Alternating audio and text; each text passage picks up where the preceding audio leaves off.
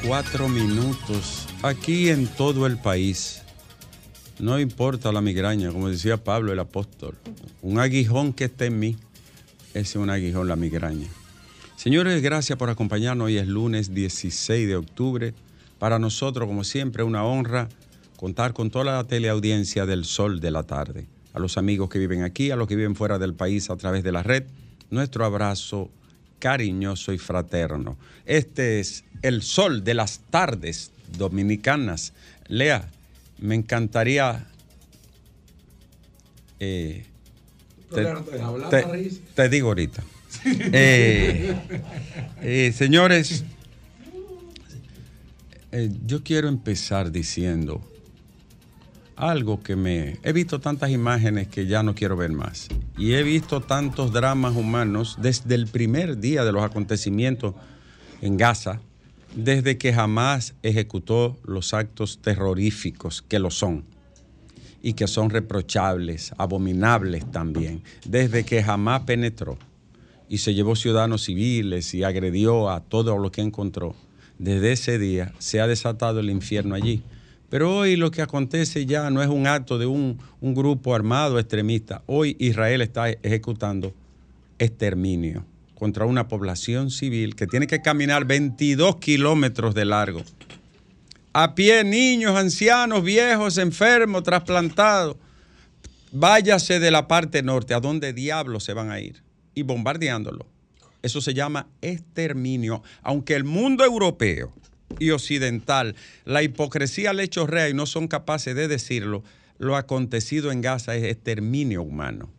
No solo exterminar es ir y bombardear, también es desmovilizar en condiciones que el, el trayecto termine quitándote la vida, la esperanza y todo. Como ocurrió con el pueblo armenio por parte del imperio turco que lo hizo movilizarse cientos y cientos de kilómetros en el desierto y, y perecieron primero de seis después de frío. Entonces lo que está pasando en Gaza es exterminio. No importa lo que usted quiera decir, del lado que usted quiera situarse. Así como no tenía ninguna culpa ni justificación los niños israelíes que fueron objeto y los ancianos y los civiles de los ataques de Hamas, que es cruel también y que es condenable, así tampoco tienen los niños palestinos que nacen en una cárcel que se llama Gaza, porque eso es una cárcel. Desde que nacen hasta que se mueren viven en una cárcel, en un radio de, de, de 360 kilómetros cuadrados y en una franja de 10 kilómetros de ancho y 40 de largo. Eso es un infierno en la tierra. Claro, el mundo occidental y Europa no va a decir absolutamente nada. Ni la ONU, que no sirve ni vale menos que una saliva de un tísico la ONU, tampoco va a hacer nada. Veamos las noticias de este día en medio de esta migraña clásica, Alejandro.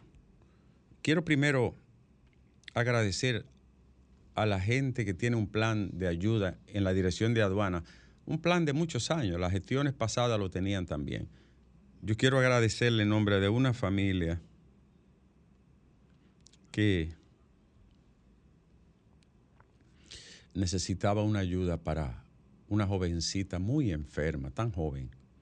Y era una simple ayuda, pero una familia pobre, para 85 mil pesos para una familia pobre es inalcanzable. Le agradezco a la gente de Yayo, allá en aduana, su plan de asistencia social, que le compraran los medicamentos a esa familia. Asimismo, le agradezco a la gente de GBC los medicamentos para un señor que sufrió un ACV, eh, un accidente cerebrovascular, un hombre ligado a la música, al canto, hoy pobre, abandonado. Está, la gente de GBC le, le socorrió. Muchas gracias. Haití le compra a Panamá y otros países, pero con un 300% por encima del costo. Para ello, inaguantable, no lo van a sostener en el tiempo. ¿Cómo va una familia pobre a resistir un 300%? No tiene manera. Así que ese momento que está viviendo el país con el tema de la frontera es asunto de días. La clase empresarial haitiana, por supuesto, saldrá bastante beneficiada, por eso ese comunicado de los industriales. Oh, lógico que las empresas haitianas digan, eh, eh, apelen a un patriotismo eh, patriotero y, de, y, de, cartón piedra, porque ellos lo que están explotando a ese pobre pueblo y expoliándolo, cobrándole un 300 y un 400%, y entonces pues, tiran un comunicado, estos fantoches apoyando, pero sí es para ellos exprimir al pobre pueblo. El CODUE pidió hoy que el Consejo Nacional de la Magistratura elija jueces con experiencia moral, jurídica y con interés en la nación. Yo tengo dos candidatos y lo digo públicamente, lo apoyo. Félix Tenas, para mí el joven más, más preparado que tiene el país, de su, de su edad y de su generación. Félix Tenas. Eh, y honesto, ético. Félix Tenas y el otro magistrado Rafael Baez. Tengo esos dos. Búsqueme una hembra para, para promoverla también. Se me acercaron una gente y me dijeron, mira, ¿a usted le gustaría ocupar una silla? Yo le dije, no tengo fondillo para eso. ¿Al Tribunal Constitucional? Sí, no tengo fondillo para eso. Me dijo, no, pero que una silla de tal nivel, no tengo glúteos para eso. Hay que ponerle muchos cojines. ¿Eh? Hay que ponerle muchos cojines con, mm. con puya. Mm. Eh, ¿Eh? Mm. Elea, no tengo fondillo, no tengo la, sociedad va a pensar, doctor, que usted se le está negando a esta sociedad. No, no me estoy negando. No es que yo no tengo pasta para eso. Mm. Callado ahí. Empingorotado. ¿Eh? Muy cómo. Hoy como yo que ser así obligado. ¿Y cómo yo? ¿O obligado? Oh. Eh, ¿Eh? Ricardo, Ricardo, esa sentencia no puede salir. Embuchado. No puede salir esa sentencia, no puede salir. No, y uno estreñido. Hasta que explote. Estreñido. ¿Y cómo yo hablo con Alejandro ahí? Alejandro. ¿Para qué? Desde el Constitucional. ¿Cómo que para qué? Dime los chismes de Bonao. ¿Qué es lo que pasa con el torito y. Usted ahí hablaría directamente con peligroso. Me dicen que hay, hay, un foto fini, dice un foto fini. es foto fini ni foto fini? Se lo llevó Héctor Acosta ganó esa. Se lo llevó Y cuando invitan está diciendo que no ganó, si va a ser candidato. El esté imposibilitado de hacerla cumplir en Buchagua. El PRM tiene que ser muy descarado para no permitir que Héctor Acosta. Para mí, para mí ganó por mucho Héctor Acosta. Me perdona, no es nada contra ti, Orlando. O sea, que te quiero y a tu padre, pero para mí ganó Héctor. Para mí, para mí ganó Héctor Acosta, que además ha sido la única autoridad en la historia de la provincia de que se fundó en el 83 que llevó la oficina de pasaporte que llevó la oficina de la DGC. No tenemos oficina de pasaporte, es una vergüenza. El Torito llegó a todas las oficinas. El, senador. ayudó a un IFOTE, ayudó a un ITLA. El, senador que mejor ha ejercido el tema de la representación dentro del mandato de la ley, que lo manda a legislar, a fiscalizar y a representar. El que mejor ha representado su ¿eh? pueblo ha sido. Ah, ya, ya, entrenado. Ya, tiene las escuelas. Ya él sabe lo que tiene Ya tiene las escuelas filadas. ya está empezando a hablar fiti fiti. Ay, ya, la y, tengo una información de dos encuestas que vi. En la circunscripción 1, arriba en una por mucho y en otra en segundo lugar, Piquera. Pero en una muestra más pequeña, sé que está arriba en la 1. Yo la vi. Sí. Él no la ha visto esa, pero yo la vi. Y te lo estoy dando aquí en el aire ahora. Primicia. Primicia. Lo vi a Graeme arriba, de todos. Para que no vengan con cuentos. Y en la presidencia. Para que no vengan en la presidencia. Hay muchos cuentos con la encuesta Porque privan el loco. ¿Eh? Yo vi. Ahora, ahí está. Privan el loco. Y en la presidencia. Va, va a contaminar. Va a contaminar Yo soy del equipo de él. Y Está boicoteando. Yo sabes de que este es el programa que tendrá una representación en la Cámara de Diputados. Sí, señor. y en el ayuntamiento. Señores, la, noticia. va a tirar caldo. Hay cuota, va a tener una cuota. Hay cuota, hay cuota. Hay cuota. Y también una representación en el Parque del Este. Sí. Arriando son perros y caminando. Sí, señor. Atención, Alejandro. El padre Nino pausó las marchas programadas después de reunirse con el presidente. Mira una cosa, el país necesita 30 padres Nino y 30 padres Rogelio. Este es un tolete de padres, lo conozco desde, que yo era muchacho, peleando por allá en la, zona del Bajo Yuna. Padre Nino es un tolete de cura. Uño, tiene la gloria ganarse tiempo, así sin peinarse. Oye, amigo mío de toda la vida, honesto, servicial, humilde, trabajador por la comunidad, con lo desarrapado y desheredado de la fortuna. Ese sí tiene la gloria ganada. El padre Nino y el padre Rogelio van derechito para el cielo. Allá Ya la madre Teresa lo. Digo, ellos no tienen edad todavía. la Pero ya Teresa ella le en tiene una salita ya. Ay. Allá, para. ¿Y la madre Celeste está en el cielo? La madre Teresa está en el cielo. Oh, sí, claro. claro. Incluso ha mandado cartas. Mándeme en paz. ¿A quién le mandó una? Yo quisiera que fuera verdad. Ah, quién le mandó no, no, tú no, porque tú vas para el otro lado. esperando, Lo- tío. a ti te están Tú vas del otro lado. Lo tuyo es azufre y fuego. Date quieto. Seol. Seol y brea es lo tuyo. Viaje de ida y en lista de espera. Lo dijo, como dijo Dante. Pero para el cielo. Eh, eh, yace en esta, eh, eh, eh, yace de este lado, eh, junto a Epicuro y sus secuaces, los que creyeron que el alma muere. Eh, no, este va para allá. Oye, papá. No, pues, con la madre Teresa, con, el- y con Nino y, y el padre ¿Por qué Rogelio. Eh, No, no, eso no van para allá esos dos. No, esos dos no, ese es Te le van a guindar de la sotana, por soy. favor, aquí es que voy. Eh, no, yo voy con locura, yo voy a estar allá. Ah, y me cielo. imagino que mi madre está allá también, porque era una, era una madre así, igualita. O sea que, Alejandro, hay que portarse bien, hay que ayudar a los Si demás. Wosoloki está en el cielo. ¿Quién? Wosoloki. Wosoloki. A Wosoloki lo quemaron desde aquí. Incluso a Wosoloki lo envenenaron. En la primera vuelta de juego. Oh, no, fue la primera ¿Y vuelta. Del té de Juan Pablo I, ¿Y dónde tú crees que está Ratzinger? Y. Ay, mi madre. Yo no puedo. No, está, vi- está vivo. Sigue, sigue hablando de Bonao. Eh, señores, Con la juventud hitleriana. Se- Señores, hay que tener paciencia, tolerancia, nos lo dijo el discurso de la tolerancia de, Pero.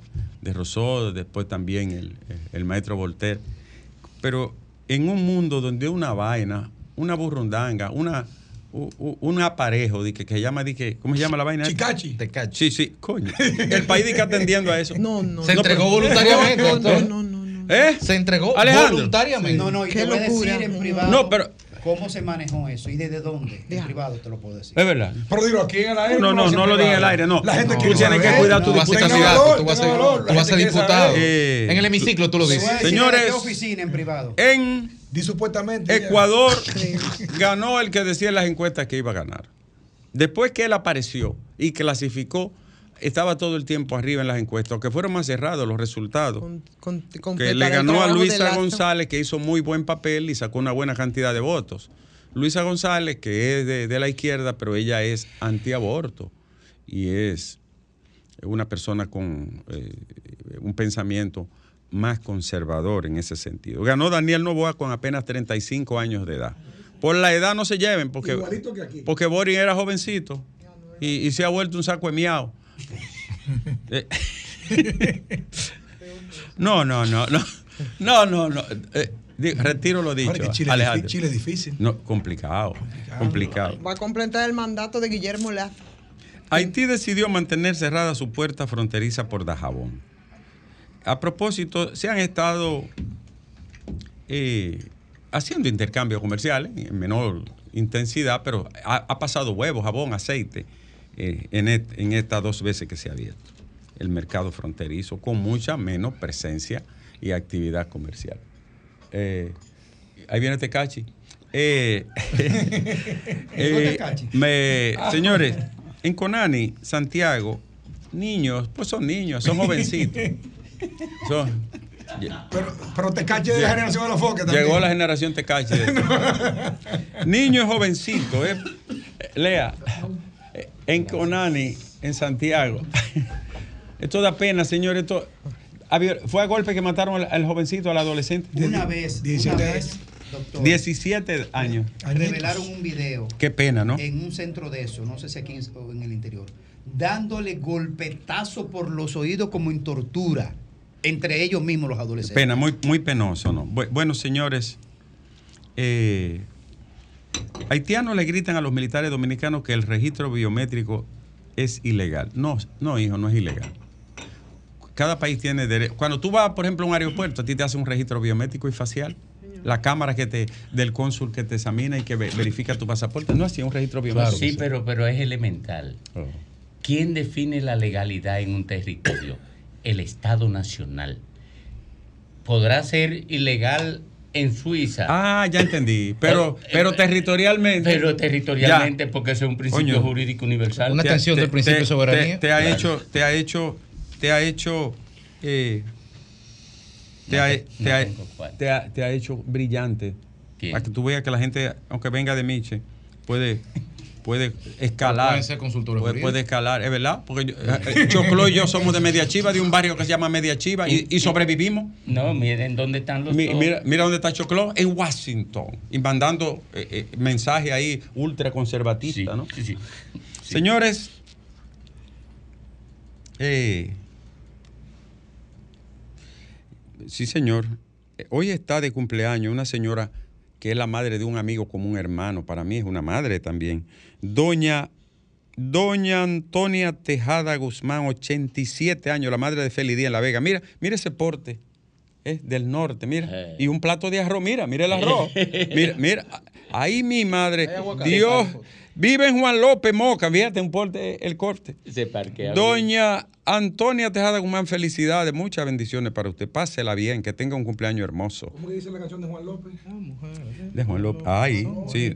No, eh, tú sabes que ese es Moca es un pueblo. Montecristo. Sí. Bueno, señores, hay más noticias, Alejandro, querido, porque vamos a conversar en breve con un- una denuncia, vamos a conocer de parte de un diputado del país a propósito de un daño que se está haciendo en Santo Domingo Norte. Uno, una empresa está tapando unos humedales.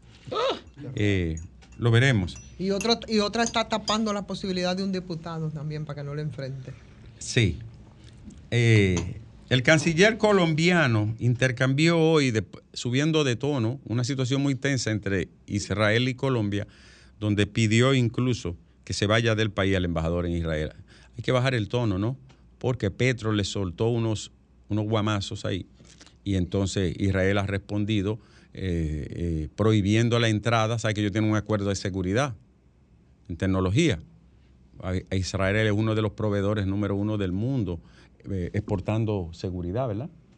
Tecnológica. Entonces, respondió clausurando el acuerdo y el presidente de Colombia le respondió igualmente el canciller. Oye, me, me mandan a informarte a ti que ayer cumplió años María Teresa Cabrera. Oh, felicidades, querida María T. Felicidades a todo el equipo.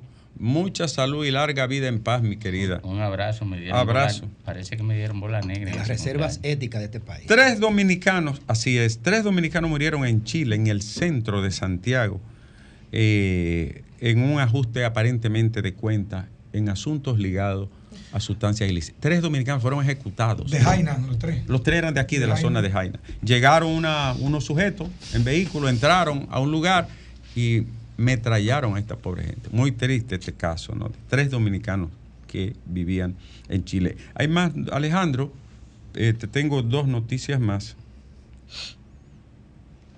Y es que, atención, ya está corriendo la noticia que dije, magistrado Báez y el magistrado y el amigo Félix Tena deben de estar en las altas cortes. No porque yo lo diga, porque quién soy yo, un infeliz que hace opinión, porque tienen condiciones. Es más, Félix Tena cabe en cualquier tribunal constitucional de América Latina. Oye, oye, ¿a dónde me, me expongo? Y el magistrado Báez también en cualquier tribunal del área penal de América Latina, para que lo sepa. Porque hay que destacar las cosas positivas del país. Voy a hablar nada más de, de la burrundanga esta. ¿Cómo se llama la vaina? Tecachi. ¿Cómo es? Tecachi. Sadoki. Tecachi. Sadoki. Tecachi. Cachi. No es Sadoki. No, Sadoki fue el que le dio a la policía. El de la galleta. No, no, pero hay, hay un santo varón, que hay un tecachi que por ahí que prive en santo varón, lo estamos acechando, que venga a presentarse. Eh, señores, Él mismo.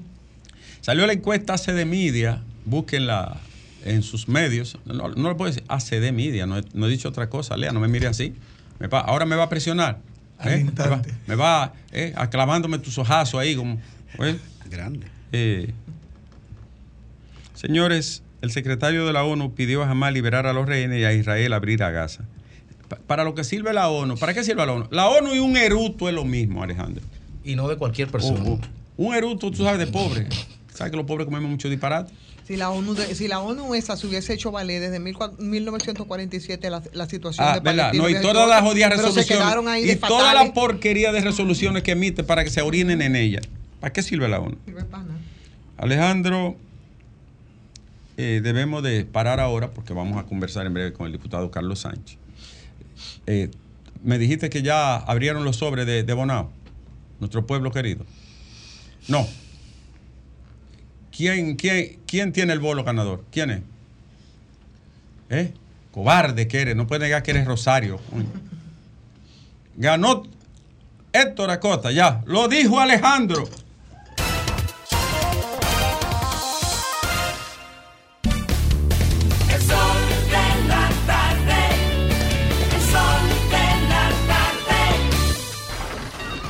Comunícate 809-540-1065. 1-833-610-1065 desde los Estados Unidos. Sol 106.5, la más interactiva.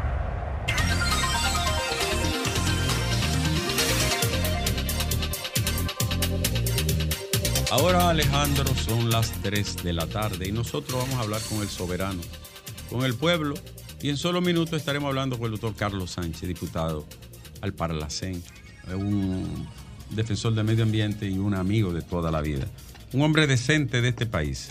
Buenas tardes. Buenas tardes. Sí, buenas tardes, Sol de la Tarde. Adelante, señor. Sí, Juan de Delicey de Villamella. Adelante, don Juan. Sí, es para decir, doctor Nieves, que el gobierno está trabajando.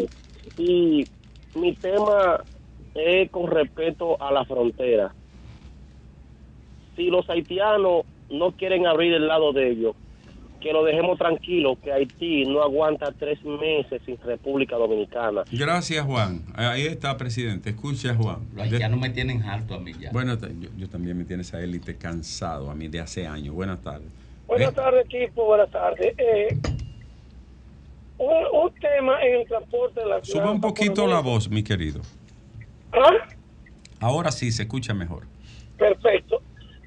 Una, un- un- una observación a, a Hugo Vera, que yo le puse teoría, Hugo Teoría Vera. Hágale la observación.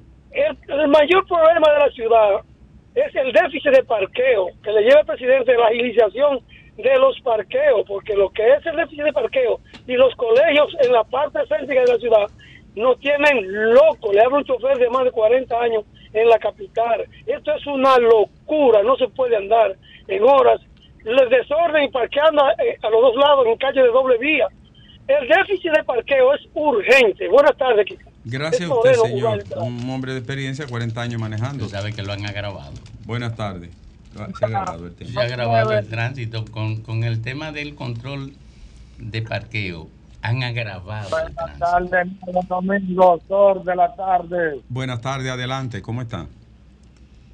Brooklyn. Domingo Nieves, de Brooklyn, New York. Adelante, Eh, querido. Yo Te quiero. Aló, Dani. le entregaron, hello, hello, ¿me escucha? Ahora sí. Al presidente le entregaron el 911 funcionando y parece un cementerio.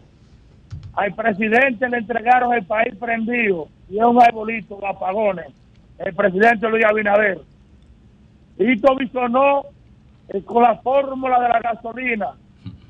El paliza en el Congreso decía que a los dominicanos le estaban robando 150 pesos por cada galón de gasolina.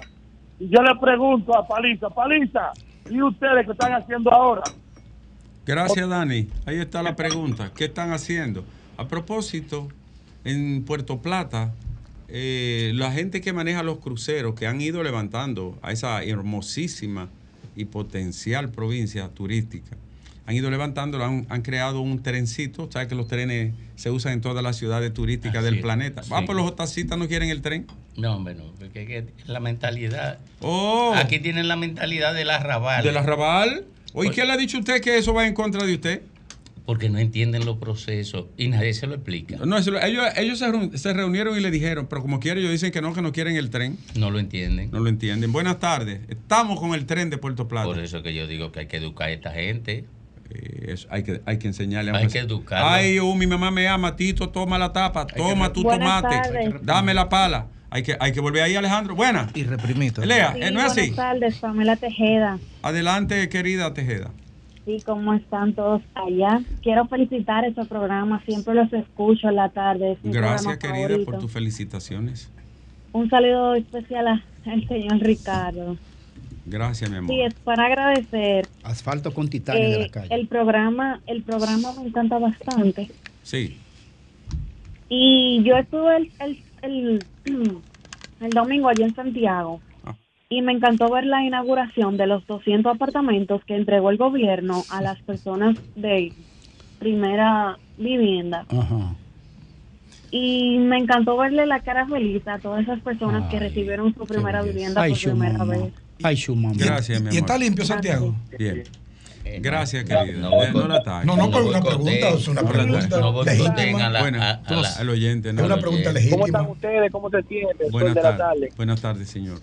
Mire, aquí en Villalinda, Palmarejo, Sí. eh, pedirle al gobierno que siga trabajando con el tema este de la cañada, que le han vuelto calles. Y mírenme, aquí se inundaba. Todo Vi- esto. Villalinda Aquí Palmarejo, había- ¿le hicieron cañada a usted?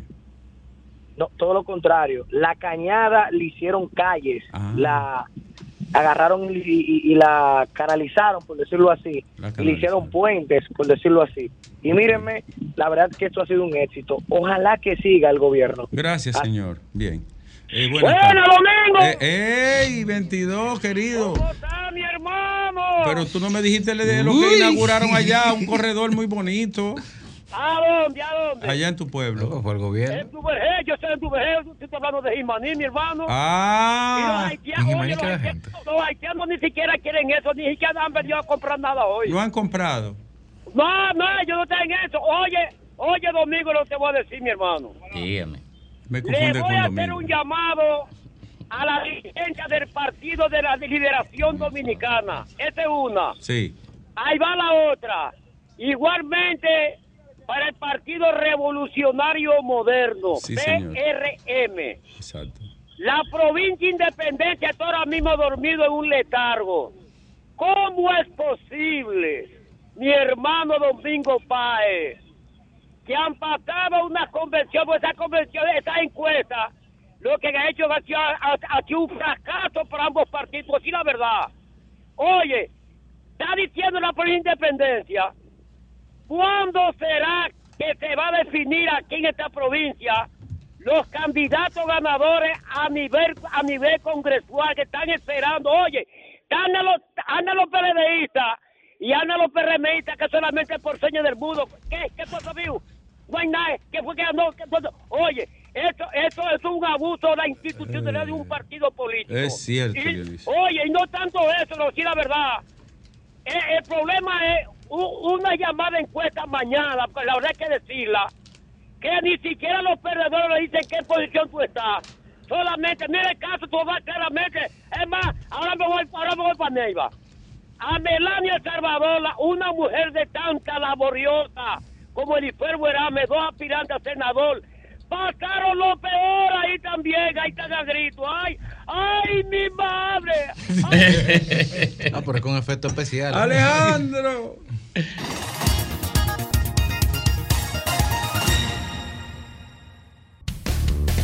sol de la tarde. El sol de la tarde. Sol 106.5.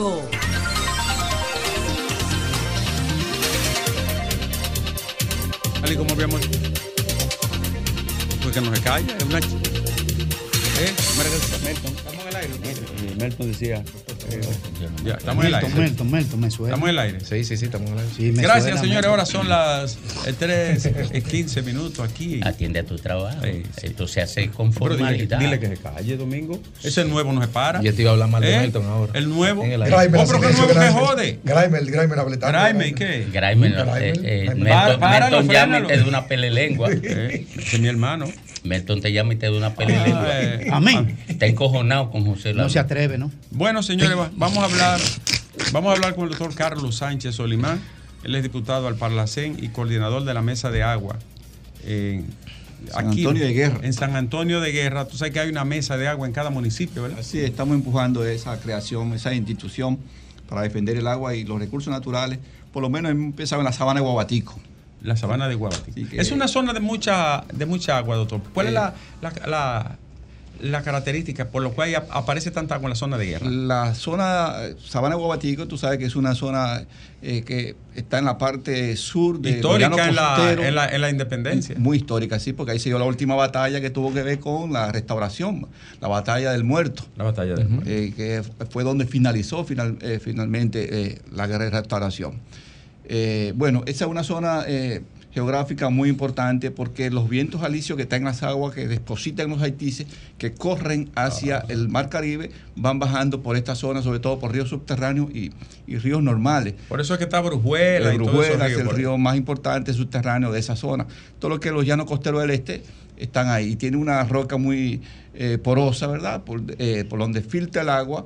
Y, eh, y tiene eh, una característica fundamental es que tiene cientos de humedales, cientos de lagunas. Preciosa esa zona, por ahí Muy están los linda. humedales de los Ama y todo eso. También están los humedales de los Ama. ¿Y, y qué está que los- pasando? lo- la gente de la capital no conoce esa zona. Muy poca gente. Muy porque- poca. Precioso. Porque eso eran antebatalles, ¿verdad? Jaime David ayudó mucho para preservar eso- Sí. esos humedales. Ellos, el, el Saludos, mi amigo. Y todo ese farallón, ¿no? Esa parte También del están los con farallones de- unos, con unos, unos afluentes maravillosos. Preciosos, sí. Mucha- sí, eh, ¿Y qué está pasando con, con esa zona? Bueno, eh, eh, eh, ah, eh, yo hice una denuncia recientemente que Ricardo se hizo eco. Hay un video, ¿verdad?, que está circulando en todo el país. Mándeme el video, ven, présteme para que lea lo. Nos pase un cortecito. Vaya, va, siga hablando, doctor. Que, eh, eh, Graeme, ayúdame, por sí, favor. Facilítame el teléfono a, a- a leer. Él- él me- para que lo- ustedes vean qué barbarie. Yo le paso todo a Lea. Eh, en una zona, eh, digamos, muy importante. Toda esa zona está llena de humedales. Nosotros hicimos un inventario de humedales hace unos cuantos meses con el Instituto Geográfico Nacional. Sí. Eh, y contamos 250 humedales de cierto tamaño Oh, permanente. Dios, 250 humedales. Sí, sí. Agua 250 dulce, ¿verdad, doctor? Agua dulce, agua Agua- dulce. agua dulce. Entonces, eh, los humedales son las cenicientas del sistema ecológico. Generalmente todo el mundo, empresas grandes, medianas y la persona. Lo y la drenan, lo población, secan, lo drenan, rellenan. secan, lo, lo habitan. Y con la gran presión que ahora tenemos en las zonas urbanas de República Dominicana, los humedales sufren muchísimo porque eh, no tienen quien los defienda fundamentalmente Y eso tiene un valor tremendo para la biodiversidad. para la biodiversidad, enorme. Eh, y tú sabes que no solamente por la- eh, las especies que se reproducen ahí, eh, y la flora, la fauna, el equilibrio de la- de- de- de, eh, del clima es importante.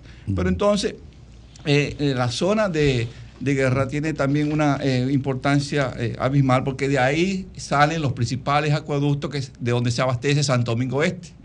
Los dos acueductos más importantes, el Brujuela Cazuy y el de Barrera de Salinidad. El- ese brujuela el que sale en Boca Chica, ¿verdad? Ese mismo que Ah, río es ya, medio sí. subterráneo. Sí. Tiene. que eh, sale por, por las Américas. Ese mismo, ese mismo. Sí. eh, Grimer, bueno, tú Es lo un conoces, río, sí, un es río subterráneo muy, importante. muy importante. Entonces, eh, eh, en este momento y en el video que yo le mandé a, eh, a Ricardo, eh, eh, pude identificar la semana pasada que una laguna de tamaño importante que está eh, cerquita a unos 20, 30 metros del poblado de San Antonio de Guerra, está siendo bloqueada, cejada, cerrada eh, por una empresa que va a instalar algo importante, que son paneles solares, ¿verdad? Eh, pero que al desviar las aguas eh, de esa laguna, esa agua va a buscar por dónde salir, para dónde va a coger. ¿Qué empresa es que está haciendo eso? Eh, la empresa que está operando, esa- eso es eh, ¿Dónde está? TSK, es la empresa. ¿En cuál está el video para, descargarlo, para mandármelo? Espérate. Es TSK y, eh, y- No solo está violando la ley de medio ambiente y la constitución de la República. Cuando una empresa hace algo así de rellenar un humedal de, en ese nivel, es una empresa delincuente. Y, y la autoridad que lo permite es más delincuente que la empresa. Las alcaldías y la Sí, autoridad y de representación del medio ambiente, ¿dónde están? O sea, ¿qué, qué autoridad hay en la Hay zona, que Carlos? decir que hay que decir para beneficio también de la comunidad que el ayuntamiento ha estado protegiendo en la mesa del Ah, agua ya. eso, estos humedales. Ah, Ellos Carlos, trabajando ven con Carlos, nosotros. Carlos, se llaman, se llaman- ah, bueno, no, a ustedes le corresponde el ayuntamiento de guerra. Eh, a nosotros no, como organización no, pero nosotros hemos estado trabajando con el ¿Qué ayuntamiento. alcalde, ¿Qué alcalde es? Eh, César Rojas. César Él ha estado Rojas. trabajando el parte de la mesa del agua, ¿eh? Hay que decir. Ca- Carlos, pero- ¿por, qué tú, ¿por qué tú formas parte de esa mesa de- del agua? Bueno, es una iniciativa personal nuestra. Tú sabes que como diputado yo he tomado dos temas importantes, eh, la defensa del medio ambiente por un lado y la- la ot- el otro tema la salud, como saludista que soy. Y eh, estoy construyendo esas mesas por el peligro que hoy representa todo el tema del cambio climático. Para mí ese es el desafío más importante que tiene la humanidad en, en este momento, ¿verdad? Eh, defender la naturaleza para evitar que se siga deteriorando. Entonces, por eso son mi, mi eh, por ese es el trabajo. Y vamos trabajando primero en toda la sabana de Guabatico. Eh, vamos a ver, Grimer, si tú Sí, puedes eh, sí, pasarle a él me va a mandar ahora el video. Yo, yo quiero aprovechar tu. buscando el video. Sí, está, está cruzado, doctor. Eh, mientras tanto, estamos hablando de una zona que es muy Re- re- vulnerable. Reiterar la comunidad, Ricardo, sería importante. Eh, guerra. La comunidad de de Guerra. guerra, que es municipio. ¿eh? Sí, es municipio muy San importante. Antonio de Guerra. ¿Y qué tipo de empresa que está agrediendo? el- Bueno, es una empresa constructora eh, para construir paneles solares, ¿tú entiendes? Eh, y Una es- contradicción. Sí, ¿Construir exactamente. una paneles o instalar un parque fotovoltaico? Exactamente, un parque fotovoltaico, Ah, exactamente, una granja, ¿eh? Porque eh, hay diferentes estilos eh, para la colocación de, de paneles solares. Esta es una granja donde van a instalar más de 180 megas. Eh, Que es importante la- para el país, pero para muy aprovechar el techo. pero no Exactamente, dañando una cosa con la Exactamente, exactamente. Y ahí eh, hay- la empresa dueña de eso es AES Dominicana. ¿eh? ¿Y, y cómo se pudo dar, perdón, la, la permisología para la instalación de esos paneles? Porque se supone que se hizo un estudio de impacto ambiental en esa zona. Y, y que Sí. tiene que haber un estudio de impacto. Claro. Y tiene que haber una no gestión del ayuntamiento también. O sea, ¿cómo se violó todo eso, Carlos? Fíjate. Y eh, hay una empresa que cotiza en bolsa. Fíjate, exactamente. En ocasiones se dan los permisos, pero las empresas hacen caso omiso de las advertencias que se le hace. Por eso lo que nosotros hicimos fue esta semana llamar, llamar a medio ambiente a, a que eh, acuda a la zona a verificar si están cumpliendo con lo establecido en los permisos, si lo, si lo obtuvieron. ¿Y ya ¿verdad? fueron? Eh, sí, sí. O sea que no consta que ellos tienen los permisos de impacto. no. no. Eh, no, no puedo decir Eh, eso. ¿Está paralizado? Sí, sí. Eh, me informan que eh, el, el ministro de Medio Ambiente mandó eh, la semana pasada, jueves o viernes, inmediatamente una inspección. Yo pasé a supervisar a ver qué estaba pasando y me Qué bueno que usted se que dio los cuenta de eso, porque si no, rellenan eso y lo tapan ahí. Totalmente. Y los ojos de medio ambiente, ¿dónde estaban? Llenos de tierra también. Pero invasores de tierra agarraron ahí los farallones de ahí de las Américas y, y- y esos invasores estaban construyendo encima de eso. Eso ¿Tú fue una lucha. Pero Lo sacaron, ¿verdad? Pero claro, Sí, yo claro. recuerdo. Construyendo los farallones. Construyendo, sin Porque embargo, ahí hay, es- una, ahí hay una autoridad que es invasora, que dirige todas las que uno, porque uno de esos invasores era no, regidor. Entonces él estaba. ahora es compañero tuyo. No, él, él, él- él- sí. Compañero mío no. Claro, claro, él saltó del otro lado para allá y él era. Y él ha era- pasado por todo, ¿no? Y él era, de- sí, él era de los invasores y él, y él estaba sentado ahí en, en la sala capitular.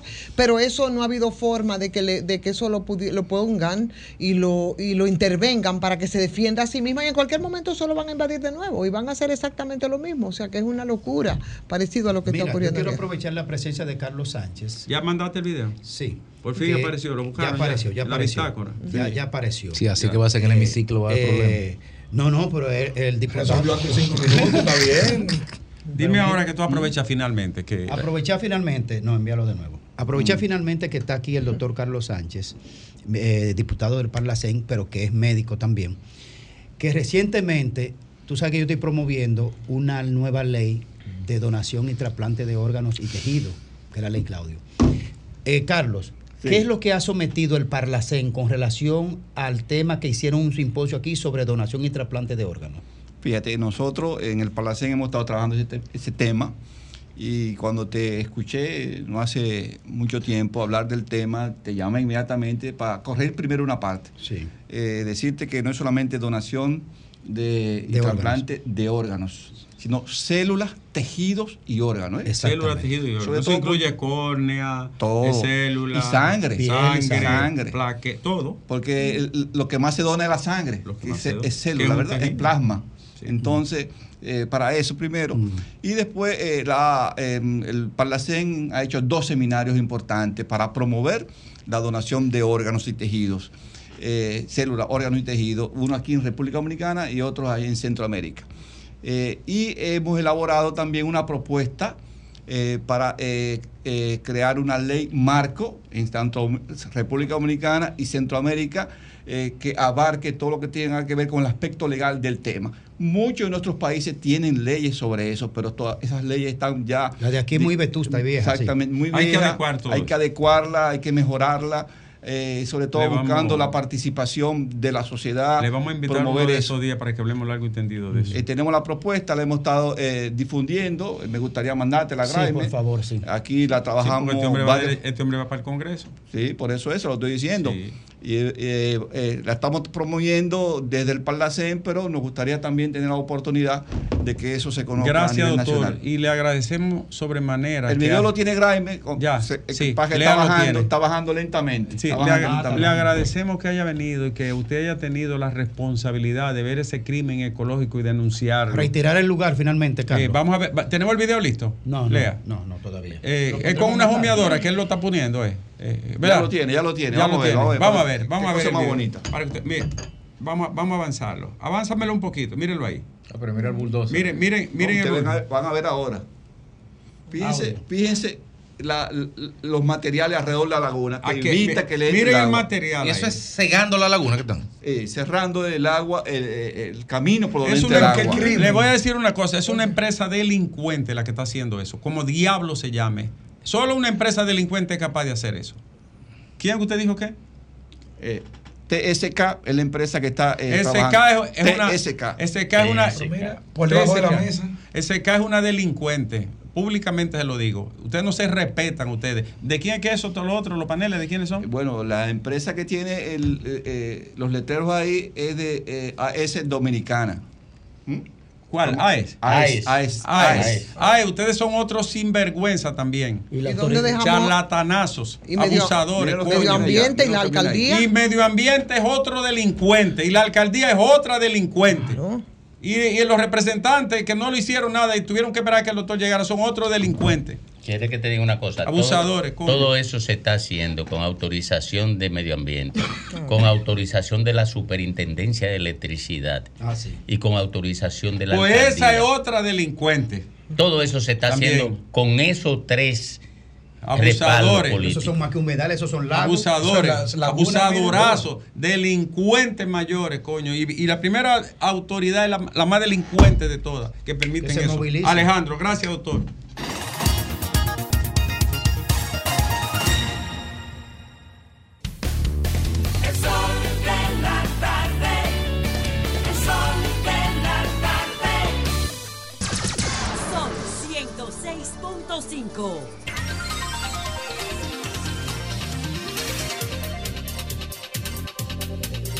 Retornamos, retornamos al sol del país a las 3.33 33 minutos. Don Rafael Fafa Taveras. Entonces, Domingo, ay, perdóname. Que pensé que estaba fuera del aire. Chequea el tema que te mandé. También, está bien. Nos vamos con don Rafael Fafa Taveras. Gracias, Domingo. Yo quiero a los que nos siguen en este programa pedirle una atención especial a este documentalito de seis minutos que en lugar de mi comentario yo prefiero que sea conocido porque es el mejor mensaje de algo que para mí es un principio, no rendirnos, de que perseverar es la fuerza más grande que tiene la humanidad y que en función de eso, este documentalito es la mejor muestra. Veamos pues este material. importante que solo una apariencia. La felicidad implica un gran esfuerzo, un amor propio, un compromiso, un equilibrio perfecto Dios. entre todos estos elementos para poder abrazar las oportunidades que la vida nos da. ¡Wow! Y hay que abrazarlas fuerte, ¿eh? Y no soltarlas a la primera dificultad. Ella con los pies es más hábil que yo con las manos. Yo le tengo miedo a muchas cosas. Me daba miedo estar aquí. Ojo. Pero yo no soy una cobarde. Porque solo los valientes pueden escribir su nombre en el libro de la vida, Dani. Por eso voy a escribir tu nombre aquí.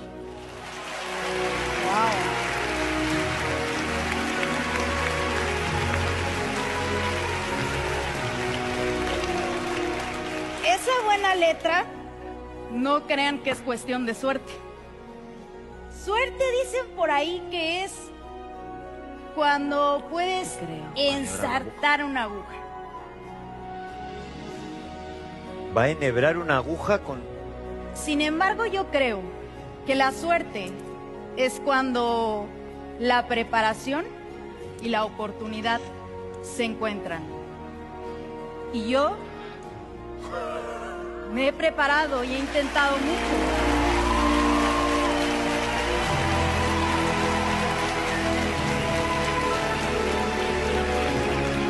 Para abrazar esta oportunidad. Pero, ¿de qué sirve tanto talento? Tantos intentos. Si no enfocamos todos esos talentos a nuestra misión de servir. Por eso, Risto, quiero que hoy me permita servirte. Porque para mí no hay nada más hermoso que ser útil. Y quiero compartir contigo este té.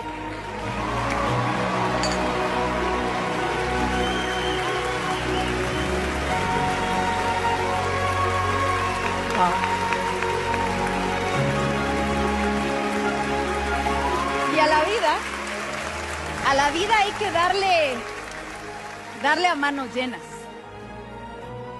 Claro, son, son muchos retos. La vida está llena de retos.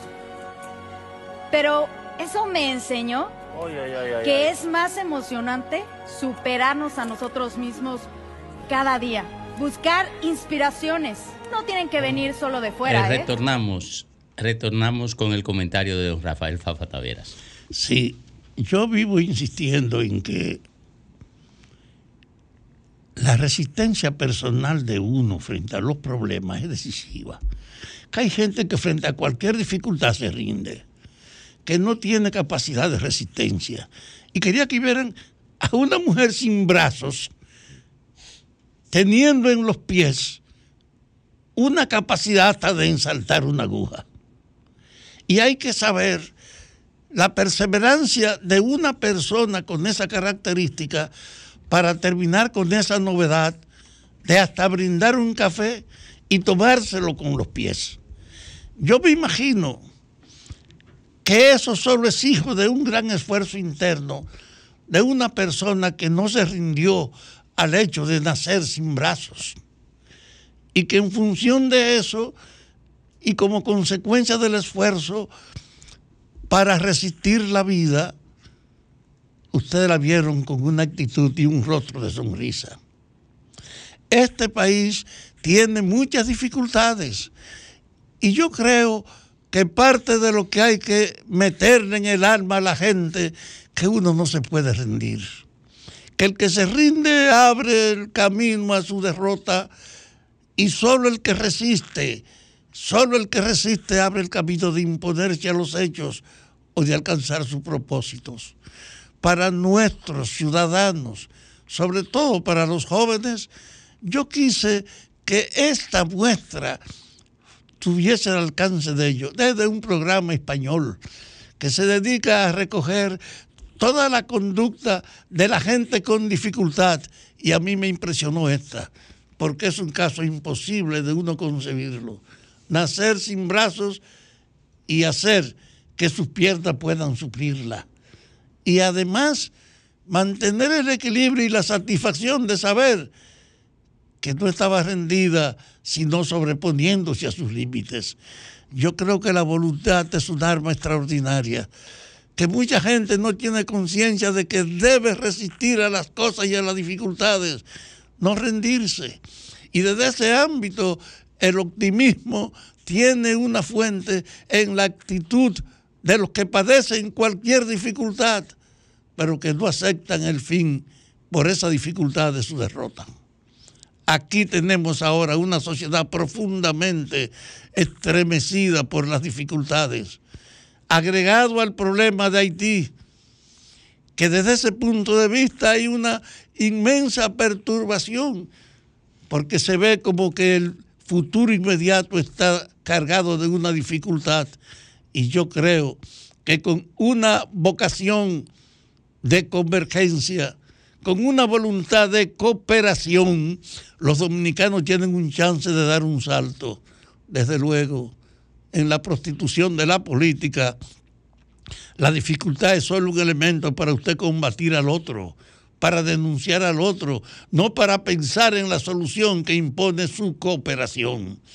Y esas demandas son las que yo quiero que la gente tome en cuenta mirando este ejemplo que le he puesto, de que ningún límite puede impedirnos avanzar y que a pesar de Haití y de todas las consecuencias, si predomina en la conciencia de los políticos y de los empresarios el hecho de que hay que poner el país por encima de todo, haremos de que esta campaña electoral no produzca lo contrario, de subirnos en la confrontación y en la denuncia sin evaluar efectivamente las consecuencias.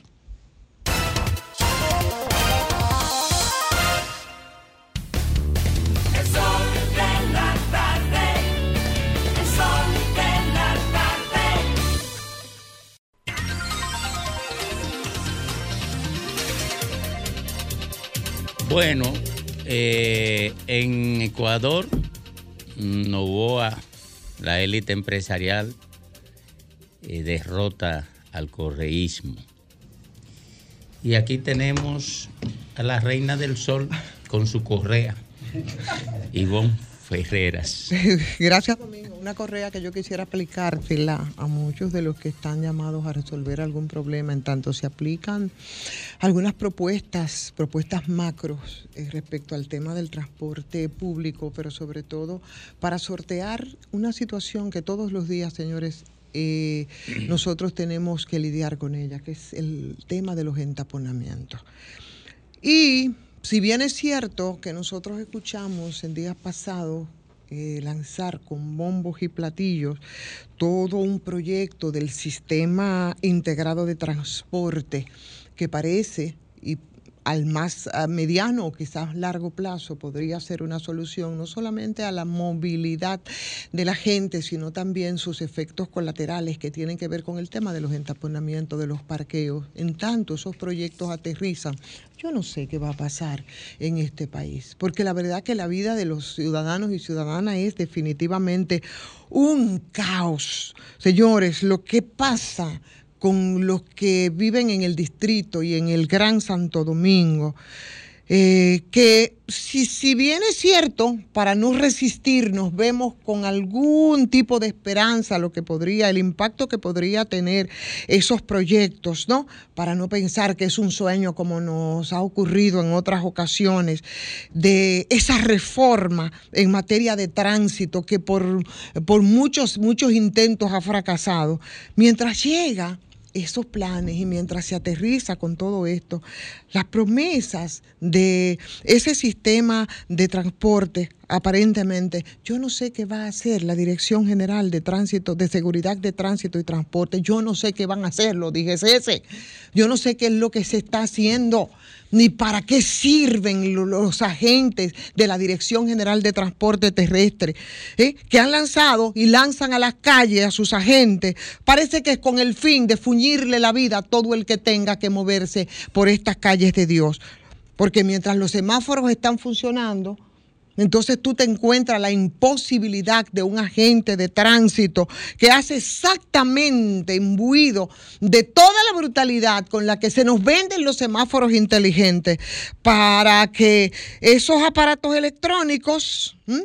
eh, en esos trayectos con los semáforos, señores, que se completan en unos 15, en unos 15 eh, minutos todo el proceso, parece que definitivamente se haga todo lo contrario. Yo escuchaba, escuchamos to- escuchábamos todos al señor eh, Hugo Veras hablar en estos días sobre el tema de, y, conversaba sobre esto en días pasados también nuestro compañero Federico Jovine, diciéndole adiós a todo el tema de los tapones, porque nosotros vamos a tener ahora eh, un sistema de tráfico inteligente, que eso sería a partir de la primera semana de este mes de octubre, según Hugo Vera, esa movilidad que sigue siendo un gran caos y que sigue siendo un gran dolor de cabeza, porque no hay nada más irritante instante que tú durarte una hora, hora y media y hasta dos horas en un tránsito que si nosotros tuviéramos un mínimo de organización lo pudiéramos hacer a lo sumo en media hora, 20 minutos. No hay cosa que te irrite más y desespere. Señores, ataque de pánico les da a mucha gente. Entonces, yo quise como comprarle esta propuesta a Hugo Vera de los eh, de, del- de la inteligencia artificial para que nosotros de una vez y por todas ya le digamos adiós a los, a los, a los tapones, al problema del sector transporte aquí en República Dominicana, con una realidad que hace tiempo debió cambiar y que nosotros no vemos la forma de cómo va a cambiar. Pero no es solamente el tema de los tapones, en un país donde nosotros tenemos... eh, por, las, por los mismos desastres, desastres y por la misma deuda acumulada en el tiempo de darle solución a un servicio, señores, un país que yo creo que ya está por encima de las 3.000 alm- armas que mueren aquí en República Dominicana. ¿m? Unos 160 mil que resultan lesionados a causa de los accidentes de tránsito. O sea, este caos, señores, las muertes que causa, incluso lo que te consumen en términos del Producto Interno Bruto, y el tema que como ya eh, por la trascendencia se ha convertido en un tema de salud pública, pero mientras tanto, no sé de qué manera, en tanto se aplica la inteligencia artificial de la que habla Hugo Vera, o en tanto se aplica ese plan grandioso y maravilloso, si no eh, inmediatamente a mediano o largo plazo, ¿qué piensa hacer? Eh, las instituciones encargadas de hacer la vida más llevadera a los ciudadanos y ciudadanas, porque la verdad, si ustedes no se han dado cuenta, con los niveles de violencia que también permea la sociedad dominicana, el aporte grandioso que hace cada día los entaponamientos de los que muchos de los agentes de la DGC son en gran medida responsables, que tú lo ves como gárgolas en acecho cuando deberían de agilizar porque parecen más recaudadores que personas que están ahí para agilizar y para ayudar a que sea más llevadero los entaponamientos en el país. Entonces, en tanto todo eso ocurre, ¿qué piensa hacer el jefe de la DGC con sus agentes entorpeciendo y apostando a un mayor caos en las calles con los grandes entaponamientos? ¿Qué van a hacer?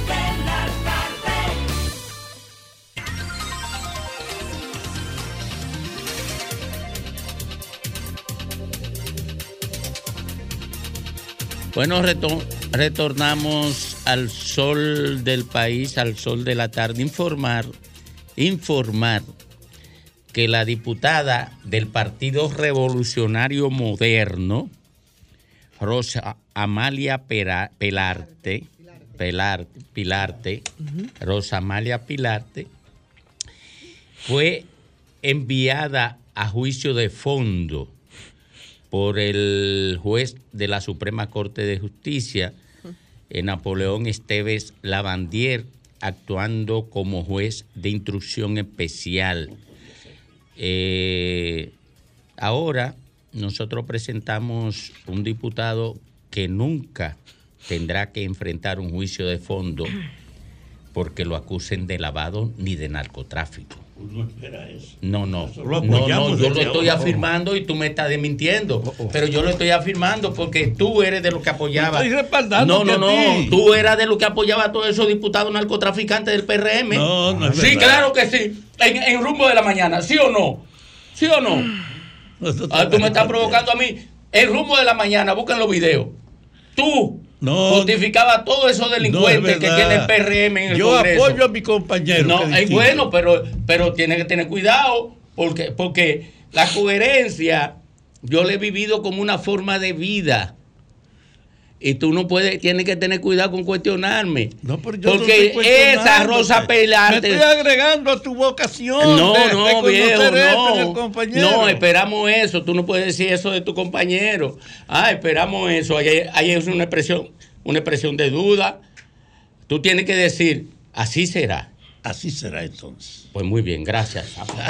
Graimer Méndez. Bueno, gracias Domingo y gracias a toda la audiencia. Inicio de semana, lunes. Lunes. Miren, quiero dedicar eh, mi comentario en el día de hoy a un tema que nos ocupa desde hace un tiempo eh, sobre este tema del Senado de Nueva York y el Senado dominicano. Este, esta mañana eh, tuvimos una reunión de vital importancia para uno de los compromisos que hicimos con la delegación de congresistas y funcionarios públicos del estado de Nueva York, encabezado por el senador Luis Sepúlveda, hace unos meses atrás, cuando en esa agenda legislativa entre el Senado de Nueva York y el Senado dominicano, eh, allá el, senado, el, senador Luis Sepúlveda y aquí el senador Alessi Victoria Jet, y tanto Ruskin como yo trabajando en la parte técnica, en las coordinaciones técnicas, incluimos a la Universidad Autónoma de Santo Domingo en la agenda legislativa. ¿En qué rango? Bueno, en el que la diáspora dominicana en la ciudad de Nueva York muchas veces emigran con, una, con un título universitario, porque antes de irse ya eran profesionales egresados de la UAS. O también que se van con, con unas materias pendientes y que allá tienen que concluirla en base a lo que es la representación de la UAS en el estado de Nueva York. Bueno, cuando incluimos a la universidad en este tema interinstitucional, una de las cosas que nos pusimos de acuerdo junto con el rector Editrudis Beltrán y la delegación de profesionales académicos, y él designó al profesor Antonio Medina, ex decano y actual director de Relaciones Internacionales de la Universidad Autónoma, para que gestionemos la posibilidad, y se me dejó a mí encargado por, eh, por el país, para el trabajo de la coordinación técnica de la homologación de los títulos universitarios de la UAS en la ciudad de Nueva York para que los dominicanos puedan ejercer su profesión en el estado de Nueva York. Bueno, en esa, en esa categoría de darle seguimiento a los que nos comprometimos técnicamente, pues nos reunimos esta mañana con el profesor eh, Antonio Medina, quien también estuvo presente, el vicesecretario general, el doctor José Ramón Casado, y ahí estamos viendo en imágenes la anterior, primero, eh, la parte de esa foto. Eh, ahí estábamos trabajando en los contenidos técnicos de un programa que nos hemos dado para que de aquí a lo que queda de año, pues ya tendremos las primeras seleccionadas, las primeras carreras que vamos a proponer tanto al SUNY como al CUNY, que son las entidades de contenidos académicos del estado de Nueva York, donde nosotros les vamos a enviar mediante a través de Ruskin Pimentel en lo que son las carreras que habremos de seleccionar para que sean la primera etapa de homologación de carreras universitarias en, el estado de Nueva York. En esa misma reunión, pues agotamos otros componentes técnicos. Ahí está, por ejemplo, entregándosele al, al- al doctor, al profesor Antonio Medina, esta revista, a ver, en esta cámara sí, esta revista, El rumbo eh, de la ciudad de Nueva York, donde tiene en portada, por supuesto, una importante informaciones sobre el senador Sepúlveda, una historia para ser contada y es un gran trabajo eh, de lo que son las informaciones en el estado de Nueva York, así que saludamos a su editor y a todo el contenido que tiene, muy importante. En otro orden, en, en lo que tiene que ver con, con este trabajo, acordamos que antes de que se vaya el año, tener ya la, la selección en- por la Universidad Autónoma de Santo Domingo de las materias que vamos a proponer y tener a su vez la aprobación de, de los, los centros de, educación del Estado de Nueva York, tanto el SUNY como el CUNY, que son entidades de contenidos académicos, de regulación de los contenidos académicos. Este año también tendremos la aprobación de ellos y muy probablemente una visita oficial para darle seguimiento a todo este trabajo que nos hemos comprometido y para el año que viene, entre la legislatura, entre enero y junio, pues tendremos también otras informaciones que tendrán mucha importancia para la Universidad Autónoma Santo Domingo.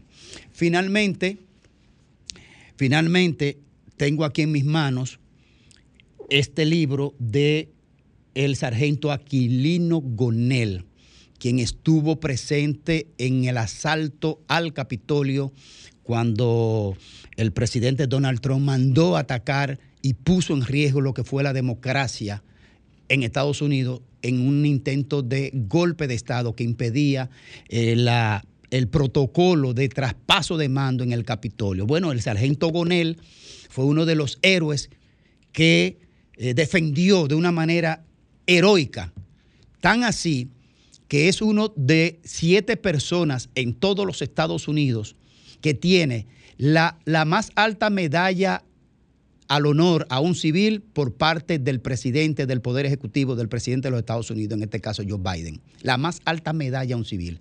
Y conjuntamente tiene la más alta medalla a un civil de, para, en el Congreso de los Estados Unidos.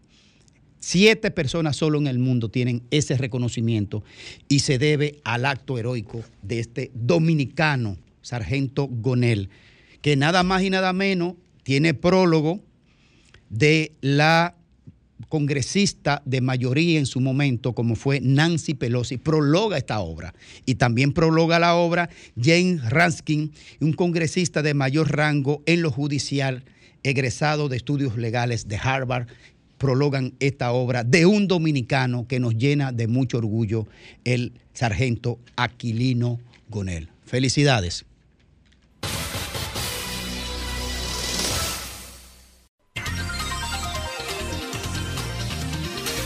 Tres minutos superan las cuatro de la tarde aquí en el sol del país, en el sol de la tarde. Ronald Alexander Rodríguez. Él es director ejecutivo del Consejo Nacional de Comercio de Provisiones. Y está con nosotros porque uno de los sectores impactados por las medidas que el gobierno ha implementado en la frontera es el comercio, el comercio de provisiones entre otros tantos sectores impactados. Y quisiéramos conocer, así de entrada, cuál es la dimensión del impacto que ha tenido en el sector las medidas restrictivas en la frontera. Muy bien, muy, muy buenas tardes equipo, a todos gracias por la invitación, representando el Consejo Nacional del Comercio en Provisiones, CNCP, Ronald Rodríguez, como su director ejecutivo actual. Y en este momento, y contestándole a usted, no sin antes invitar a los empresarios en provisiones, las MIPIMES en provisiones, colmados, mini markets, a unirse a la celebración del CNCP en su 22 aniversario que se celebrará en el Hotel Catalonia este viernes 20. Una invitación especial, incluyéndola a ustedes también, para que nos acompañen por allá. En ese sentido, como bien se pegó una frase en cuanto a las medidas que ha tomado el gobierno respecto a la frontera, nosotros entendemos que primero es patria, primero es nación, primero es soberanía. Sin estos términos fundamentales no puede haber comercio, no puede haber seguridad. En tal sentido, nosotros apoyamos todas las medidas para ordenar lo que es la frontera dominicana en cuanto a lo sucedido con el río Masacre. Y las restricciones también producto de que todos sabemos que ciertamente en Haití un gran sector está dominado por las bandas criminales. Y en base a eso, si el, si el gobierno no toma medidas preventivas y llegara la oportunidad de que de esas bandas crucen para acá, hoy fuera otra la historia. Por eso nosotros apoyamos en todas sus vertientes las medidas tomadas por el gobierno. No obstante a eso, luego de estas restricciones y que ya se desvió el canal y el presidente había dicho que una vez se desviara el canal, podía flexibilizar las medidas. Y ciertamente en ese transcurso del tiempo el comercio se ha visto afectado. O sea, el cuento ha cambiado, eh, eh, Ronald, ahora no es la soberanía y que se tomaron las medidas porque por lo que podía ocurrir, es que ahora son los haitianos que no quieren comercializar. Ese impacto que eso tendría entonces eh, eh, en, en esos grupos. Es Dígame. que el pueblo haitiano, los comerciantes haitianos quieren comercializar. Ellos sí quieren. Pero todos sabemos también los políticos que gobiernan Haití, la oligarquía que gobierna Haití, que impone las reglas, que los tiene al propio pueblo haitiano en la pobreza extrema que viven hoy. Es decir, este es su mejor cliente para usted. Haití es su mejor mercado. del país, para el país, nuestro principal socio comercial en el área de provisiones y de exportaciones incluso. El segundo socio. El, el- el segundo socio comercial, el 50% de las exportaciones a través de, de la frontera. El, el mercado mueve 12 millones de dólares diarios. Entonces, esa realidad impuesta por esa oligarquía haitiana, dice usted, al margen de lo que quiere la gente, ¿cómo le va a impactar a su sector? Nos gustaría que así rápidamente nos No se está impactando, no se está impactando, pero hay que dejarle que ellos puedan verificar otros mercados, como bien ha dicho, puesto que aquí a pedir de boca, tráeme un contenedor, por decirte, de harina, eso es cruzar simplemente. No es lo mismo que prepararlo en Turquía, fletes, conversión de dólares. Y tiempo. Tiempo. Y cuando usted viene a ver es más la sal que el chivo.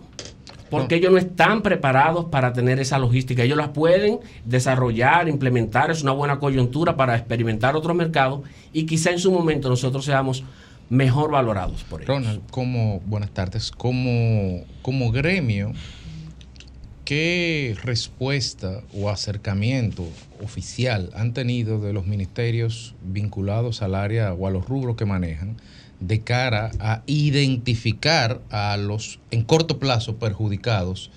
¿Qué medidas de compensación, de mitigación de daño está haciendo agricultura, está haciendo industria y comercio para este listado de proveedores, este listado de comerciantes que están ahí, que tienen su día a día, que por la naturaleza del, del- del cash flow que manejan necesitan resolver temas a, a- a día a día? ¿Qué se está haciendo para mitigar? Fíjese. Desde el gobierno.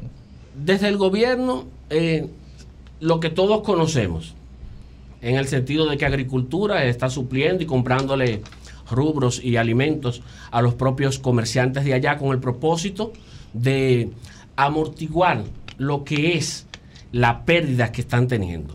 Nosotros tenemos miembros actualmente en el CNCP. ¿De allá de Dajabón o de allá de Las Piñas? De, de aquí, de allá de Dajabón. De Dajabón. De Dajabón y de aquí de Santo Domingo, que tienen negocios que hacen en Haití. Que desde el cierre, porque aparte de que una, una observación bien clara, importar es con cash, es cash. Para usted importar tiene que pagar adelante el 100%. Nadie le va a traer a 45 días.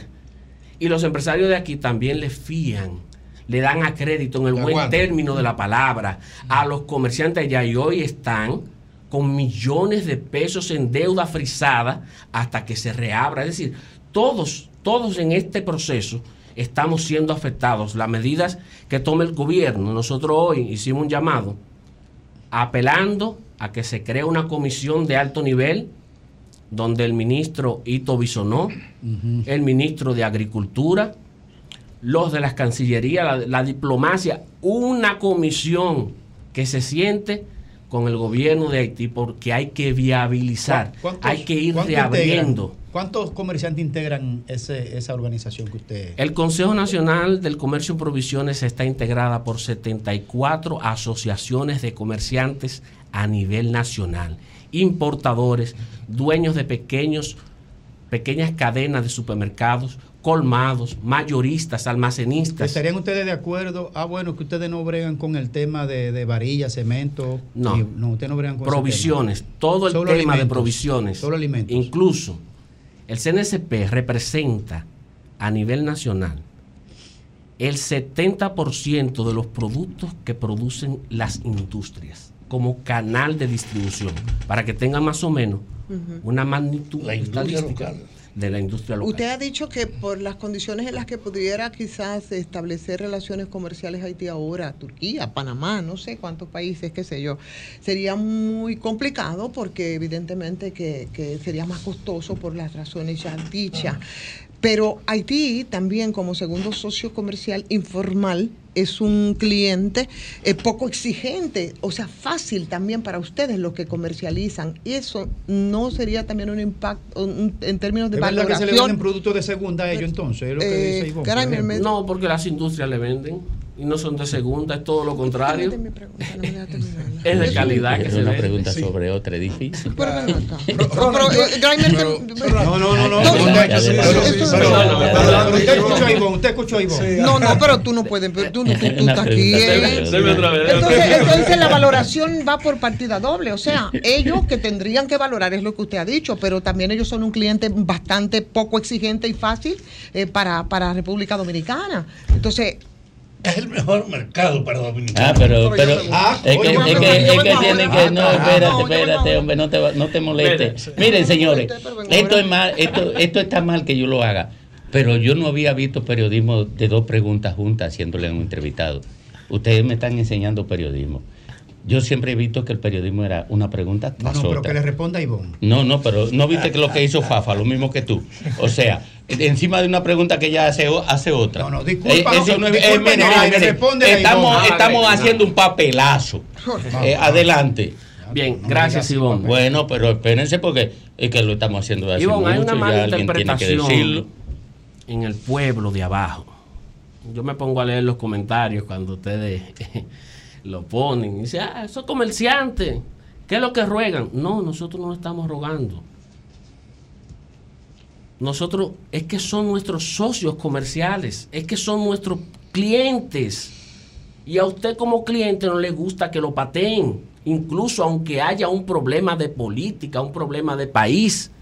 Son nuestros clientes, esos empresarios tienen empleados que dependen directamente de este comercio con Haití y hoy también se están viendo afectados. En cuanto a la valorización, no, los productos que se dan son de calidad, porque si no fuera así, internacionalmente ya no hubiesen acabado, porque aquí nos acechan a nosotros, donde nos equivocamos con Haití para salir en la prensa internacional. Pero si una- fueran de mala calidad, lo primero que lo sacaran hasta en un video son ellos. Hasta, ustedes lo saben, no es así. Oye, este detalle. Dígame, don Fafa. Para Haití, la República Dominicana es un mercado más barato y más fácil. Pero para ustedes, los dominicanos, Haití es el mejor mercado. Ustedes están tan afectados como están nosotros. Es un problema de esas dos direcciones. Claro que sí. Ustedes deben también jugar su papel en aportar algunos elementos para tratar de superar esta dificultad. Es justo lo que hemos hecho hoy, desde la mañana pidiéndole al gobierno, la comisión de notables y, y dirigentes gubernamentales que participen de las provisiones específicamente. En este caso, comercio, agricultura y, y en cuanto a la diplomacia, todo el que quiera puede formar parte, porque esto es un tema del comercio. Señores, las, las MIPIMES representan, como ya todos hemos escuchado, el 98% del tejido empresarial Ronald, del país. Yo entendí mal o tú dijiste que el comercio con Haití estaba generando 12 millones de dólares diarios y no 3 como entendíamos todos. Según la Asociación de Comerciantes de la Frontera Dominico-Haitiano, en provisiones y en otros rubros mueve 12 millones. De, lo- de esos 12 millones de dólares diarios que mueve, hay 6 en provisiones. Y de los 3 que habla es en pérdida diaria. Bien, gracias Ronald. Muchísimas gracias por acompañarnos esta tarde aquí.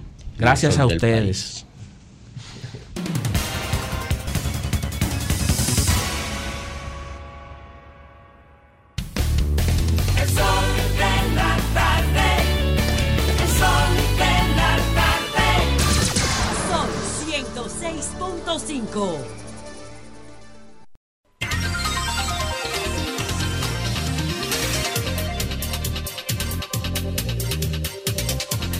Víctor Manuel Peña economista, dirigente de la Fuerza del Pueblo. Está con nosotros esta tarde. Eh, y obviamente hay muchas cosas que verificar con él desde la perspectiva de la fuerza del pueblo, tanto en el ámbito del análisis de la economía como en el ámbito puramente político. Pero eh, el hecho de que hace unos minutos concluimos una entrevista a un dirigente empresarial nos deja eh, a la puerta de la siguiente pregunta. ¿Cuál es la evaluación que tiene la fuerza del pueblo en términos económicos del impacto de las restricciones en la frontera para República Dominicana? Buenas tardes, gracias por la invitación. Tenía bastante tiempo que no asistía a un programa de, de esta naturaleza, por lo que me siento orgulloso de estar aquí con ustedes.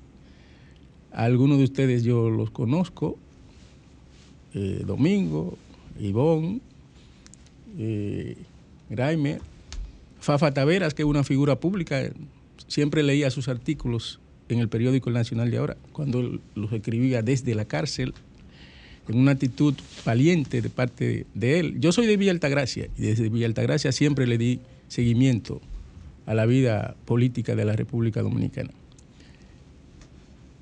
Eh, la fuerza del pueblo tiene un discurso muy coherente y muy actualizado con relación al problema o los problemas que se están dando en la frontera dominico-haitiana. Nosotros tenemos una posición de que es ilegal la construcción del canal por parte de Haití en la de ahí en Dajabón para desviar el cauce de, del río Masacre o, di- o río Dajabón. Eso no ameritaba, es decir, la posición del Estado dominicano, asumida por el gobierno dominicano, no ameritaba de que el gobierno declarase un cierre definitivo de la frontera solo por el asunto de que Haití está construyendo de manera ilegal un canal para desviar el cauce del río Masacre o del río Dajabón. Debió haber comenzado por donde terminó el tratamiento del problema por parte dominico haitiano por parte del gobierno dominicano. Terminó haciendo uso de la vía diplomática. Debió haber comenzado por ahí, haciendo uso de la vía diplomática. Porque el cierre definitivo de la frontera ha afectado políticamente a la República Dominicana, pero también económicamente, desde el punto de vista no solamente del comercio, sino también de la producción.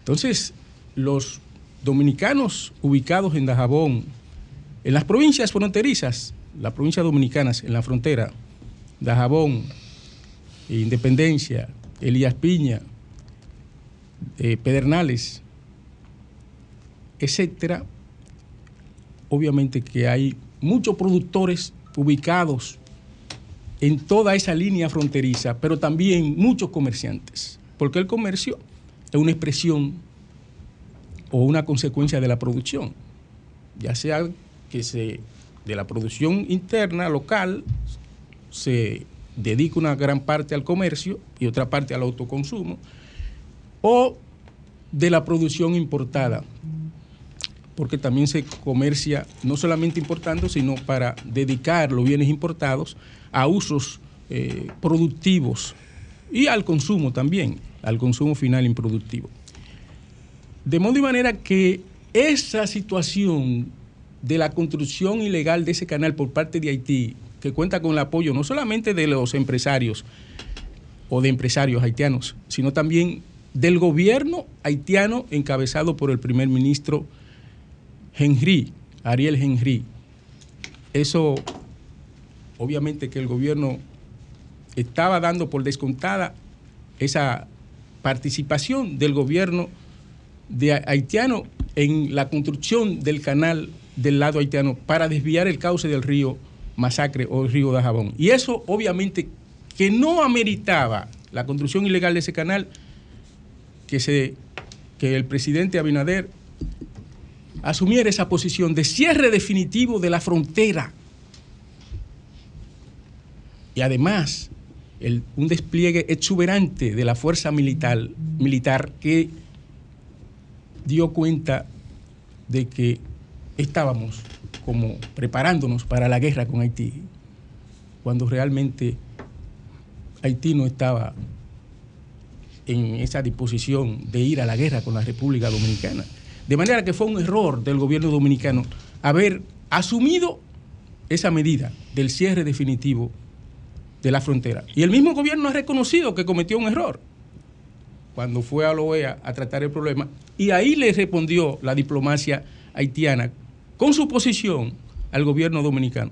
De manera que ellos ahora dicen que el canal, la construcción del canal, la vigía, adolece del problema de ilegalidad, de que adolece el problema de la construcción del canal del lado haitiano para, Ma- maestro Víctor. para desviar el Eh, cauce del río Masacre o Dajabón. Maestro Dígame. Víctor Manuel Peña.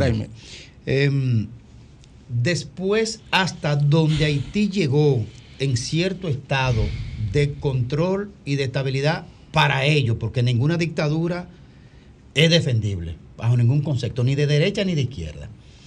Pero para, el fin, para los fines de lo que es el territorio haitiano, estaba bajo control la situación haitiana, aunque fuera bajo ese régimen ominoso. Ahora, después de esa dictadura que entró, eh, eh, ¿cómo se llama? El que fue derrocado, eh, el presidente que fue derrocado y luego repuesto, Aristide. Haití se ha vuelto un, un desastre en materia económica, en materia de derechos, en, ma- en materia de todos los rasgos que tú te puedes imaginar. Tiene la República Dominicana, a propósito de, de la intervención pasada de la, so- de la Federación Nacional de Comerciantes y demás, que atar a la, a, la situación haitiana que no tiene previsión de solución el comercio dominicano. Es decir, ¿vamos a estar atados a esa situación o debemos buscarle una alternativa comercial que no dependa de la situación haitiana? Pero es que el principal socio comercial de la República Dominicana es Estados Unidos, no es Haití. Y obviamente, claro, Haití desde hace mucho atraviesa por una profunda y parece interminable crisis política que da cuenta de que no solamente que el Estado es un Estado fallido, sino, como ha dicho nuestro líder, el Leonel Fernández, próximo presidente de la República, es un Estado fracasado, totalmente fracasado el Estado haitiano. Y en medio de ese Estado fracasado, fallido, finalmente responde frente a una posición dominicana que es totalmente Pero correcta. que si tenemos nosotros, profesor, que vivir atado a nuestra, nuestro comercio a, es- a un país que mañana te puede saltar con otra cosa y volverse a desestabilizar, que si, que si tenemos que depender de eso obligado. No tenemos que depender de eso obligado, pero es un mercado que es nuestro segundo socio, Haití, y entonces la República Dominicana obviamente que de entrada y por iniciativa propia no debería suspender, cosa que hizo el gobierno con el cierre definitivo de la frontera.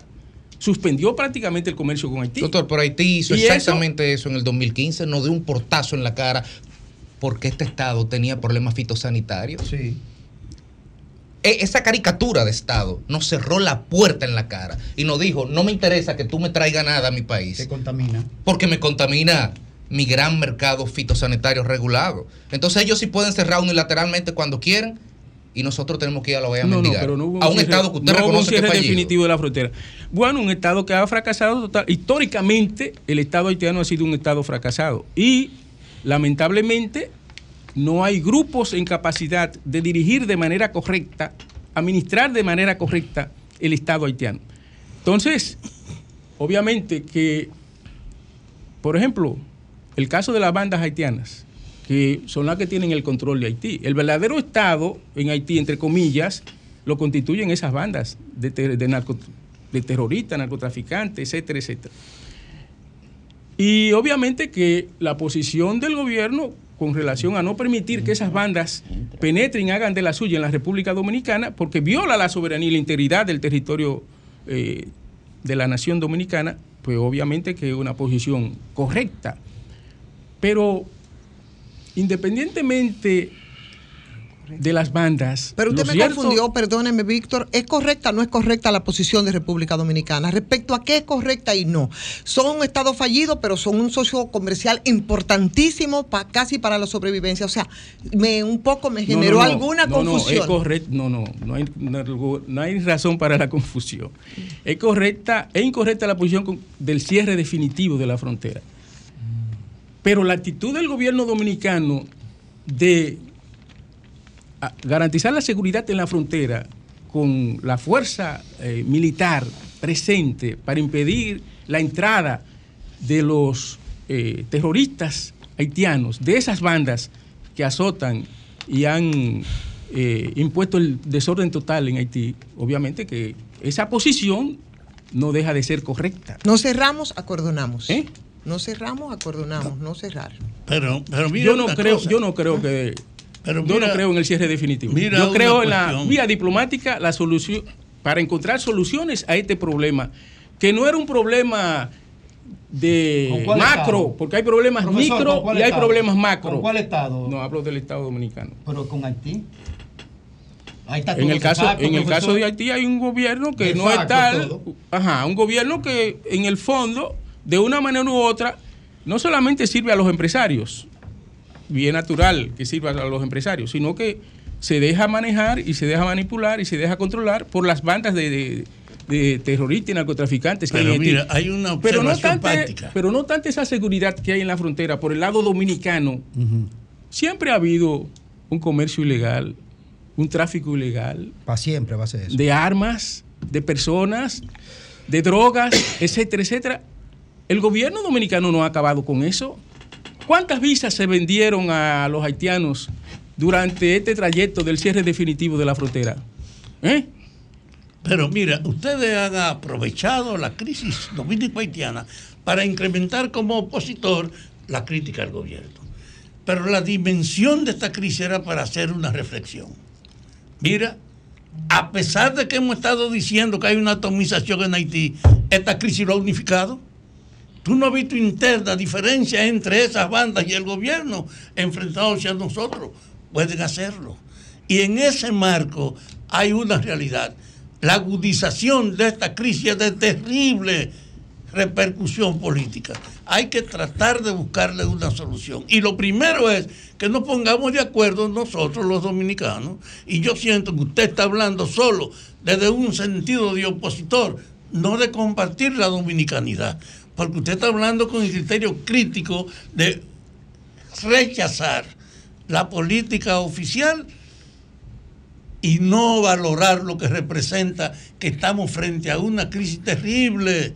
Lo que estamos viendo en Medio Oriente y lo que está pasando en Europa te dice que la tendencia ahora en este momento pueden ser confrontaciones locales. Estados Unidos ha probado que no le interesa la solución, que él quiere que nosotros nos hagamos cargo de ello. Yo no he sentido esa percepción, ese juicio. En tu opinión, tú no puedes ser solo opositor de denuncia, siendo la fuerza de una expresión local que no puede ignorar realmente el potencial peligroso que es esta crisis con los haitianos. Fafa, yo siempre te he admirado como tu inteligencia es una expresión de la inteligencia nacional. Y yo creo que tú has malinterpretado o interpretado de manera equivocada mi exposición con relación a este tema entre la República Dominicana y Haití. Dije y repito, subrayo, que el problema con Haití no debió haberse afrontado con esa medida que ha creado una crisis política y económica a todo lo largo de la frontera dominicana. Es decir, la construcción de un canal ilegal por parte de Haití había que enfrentarlo por la vía di- diplomática y ahí hubiéramos ganado, porque estamos llamados a ganar el pleito, porque tenemos la razón, en virtud de los acuerdos que se habían firmado en la República Dominicana entre Haití y la República Dominicana, República Dominicana y Haití, 1929, 1936.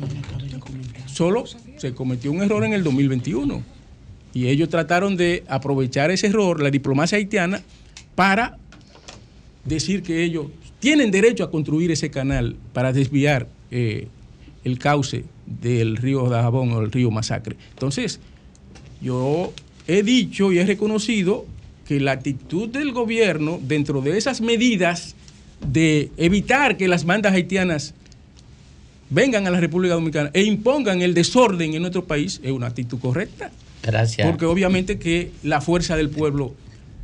Y Lionel ha sido el que ha dicho de manera sostenida que la construcción de ese canal, y no solamente porque él lo diga, eso es así, es ilegal. Gracias, y dijo desde el principio, Gracias. hay que apelar a la vía diplomática para resolver ese diferente Muchísimas gracias, Víctor, muchísimas No a la vía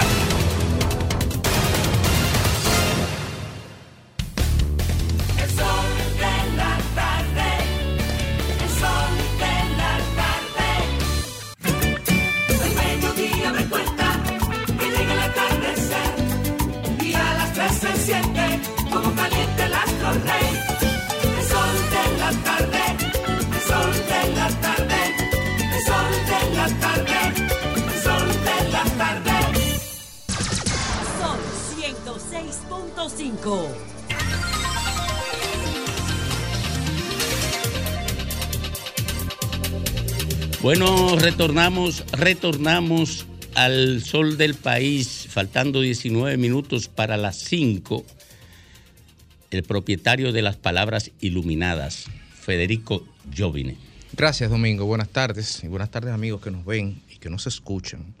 En el día de hoy, recientemente, en su cuenta de Twitter, eh, Mario Dávalos, en su cuenta de Twitter que se llama Davalet. Mario Dávalos, un destacado publicista, mercadólogo, estratega político, consultor político. Y él publica eso en su cuenta personal, donde señala, cito, a las 3 y 20 de la tarde del día de hoy, que en el libro de segundo grado de Ciencias Sociales le enseñamos a los niños sobre participación ciudadana. Esto está aprobado curricularmente y a seguidas pone una foto de la página 178 del libro de segundo de ciencias correspondientes a ciencias sociales. En un tema que se llama temas y perspectivas, se señala soluciones participativas en República Dominicana. Hay un acápite que dice cuáles instituciones dominicanas solucionan conflictos. ¿Qué es una ONG? Es otro acápite. Y señala que a continuación nos referiremos a las principales ONG del país que buscan soluciones participativas. La primera de ellas es participación ciudadana y le dedica 2, 4, 6, 8, 10, 11 líneas que presumo son calcadas de su estatuto social. Es una especulación. A seguida viene Finjus con dos líneas, Educa con cuatro o cinco líneas, CIPAP con algunas cuantas líneas. Ya sabemos que los libros de texto están plagados de errores. Quizás el primer error fue haber hace tiempo soltado el control de la publicación de los mismos por parte del Estado, pero en la en, los, en en la época actual, eh, se cuestiona incluso que sea el Estado quien imprima. Es una discusión discu que, que, no viene a cuento. Lo que se señala realmente es si, es si ese deseo del ministro de Educación de publicar por él los libros obedece a un genuino deseo de administrar mejor los recursos, porque si fuera así no tuvieran tanta falta ortográfica y si fuera así no habría que hacer libros de nuevo. Y es una responsabilidad de ese ministerio la cantidad de faltas ortográficas que hay en todos esos libros, porque hay un pie editorial y hay un consejo que se supone que revisó la prueba de imprenta, pero esa no es la discusión. Estos libros no solamente están plagados de errores, claro, la palabrita de moda en estos tiempos es subsanable, pero la del ministro fue pecata minuta, así, con esa displicencia, porque está hablando del dinero de otro, no de él, porque está hablando del dinero mío y del suyo, no de él, por eso es pecata minuta. Y como este de la República, donde un lío tapa al otro y el otro al otro y el otro al siguiente y así sucesivamente, ya nadie está hablando de esto, solamente los libreros están echando su pleito solo. Mientras tanto, nos encontramos que en la página 178, el Ministerio de Participación Ciudadana, perdón, la ONG Participación Ciudadana, eh, está, se señala que promueve la transparencia, comillas, comillas, que defiende la protección de la pulcritud. Y yo me pregunto y me hago eco de la pregunta que se hace Mario Dávalos. ¿Y eso se aprobó curricularmente? ¿Esto es educación o es adoctrinamiento? Vamos a, de- vamos a ponerle el nombre a las cosas como son, porque estamos hablando con niños de segundo. No estamos hablando en la universidad donde hay capacidad crítica. ¿Quién mide? ¿Con qué pulcritrímetro se mide a participación ciudadana? ¿Cómo yo sé que promueve la transparencia? Porque lo digan ellos. Porque yo sí puedo decir, yo sí puedo decir, a propósito de transparencia, que el 11 de mayo de este año, la coordinadora de ese movimiento, Lizzy Sánchez, señaló, y cito una publicación del periódico Hoy, me parece, ahora le di el print screen, no lo veo, que se convertiría en un elemento perturbador para, para el país plantear en estos momentos la sustitución de los miembros de la Cámara de Cuentas, como han planteado algunos, en vista de que estamos en un año preelectoral, consideró esta mañana la Coordinadora Nacional de Participación Ciudadana, Lizzy Sánchez. Es decir, que este movimiento que está en este libro de texto, en mayo de este año, con una crisis apopléjica del principal órgano de Contraloría del Estado Dominicano, Contraloría Externa, apostó por echar toda la mugre debajo de la alfombra. En mayo, faltando un año para las elecciones, ay no, deja eso así, mejor una cámara inoperante, porque no, no revolteemos la avispa, mejor dejemos, como Lampedusa, que las cosas se queden como están y que no funcionen. Y el premio a eso es estar en los libros de texto como referente. Claro, el otro premio también podría ser que el Ministerio de Participación Ciudadana tiene un canciller en el Estado Dominicano, tiene un embajador en España, tiene un director de compra y contratación y tiene un miembro de la Junta Central Electoral. Finalmente, como señaló en su momento Julio César, la esposa de César no solo debe ser honesta, sino parecerlo. O yo, señor ministro.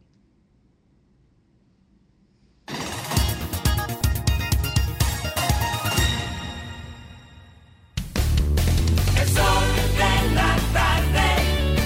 El sol de la tarde.